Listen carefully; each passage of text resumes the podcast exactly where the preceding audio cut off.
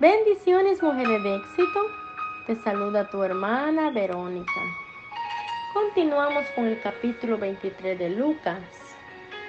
La Biblia nos dice cómo Jesús se preparó a través de la oración para ser fortalecidos en el momento de su muerte.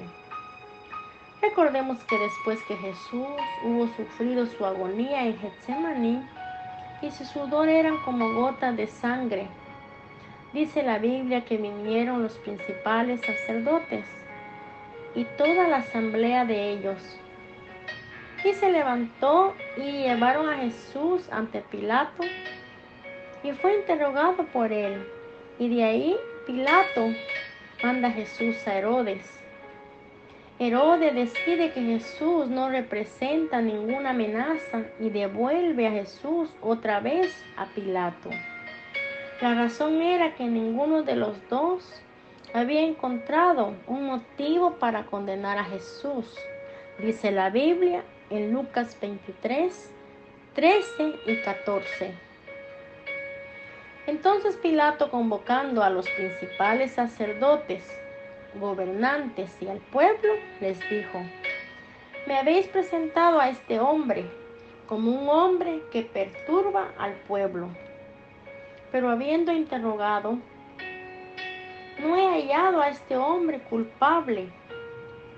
No he encontrado delito alguno. ¿De qué lo acusáis?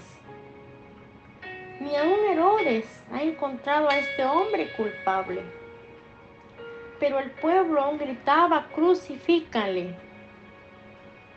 Entonces fue liberado un prisionero llamado Barrabás y condenaron a Jesús a muerte.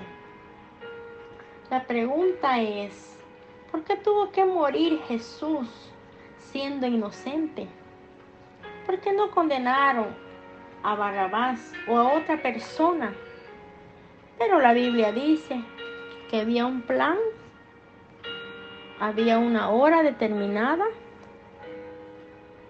había un plan determinado y el plan de Dios era que Jesús fuera entregado y crucificado por un propósito. En ese propósito está su amor, su misericordia hacia la humanidad. Se cumple lo que dice la Biblia. Por un hombre entró el pecado y por un hombre vino la salvación. Cuando vino el pecado, hubo división entre Dios y la humanidad. Por eso Jesús muere en la cruz de Calvario para tener acceso directo con Dios. Vemos a Jesús ir voluntariamente a la cruz, cumpliendo el propósito de Dios, porque el pecado nos había alejado de Dios. Estando Jesús en ese dolor, en esa agonía, algunos se burlaban de él. Pero dice la Biblia que hubieron unas mujeres valientes llorando y sintiendo el dolor y el sufrimiento de Jesús. Mujeres que estaban agradecidas y que alguna de ellas había experimentado el milagro de Jesús en ellas. Ellas también observando sus últimas palabras de Jesús en la cruz cuando clamó gran voz diciendo, Padre, en tus manos encomiendo mi espíritu. Y habiendo dicho esto, expiró. Y al instante hubo señales en el cielo y en la tierra. Entonces Jesús es sepultado por un hombre llamado José de Arimatea de Judea. Este fue a Pilato y pidió el cuerpo de Jesús y fue y lo puso en el sepulcro. Mis amadas, la pregunta es, ¿cómo tomamos la muerte de Jesús. ¿Estamos valorando ese sacrificio? ¿Estamos valorando ese amor tan grande hacia nosotras? Recordemos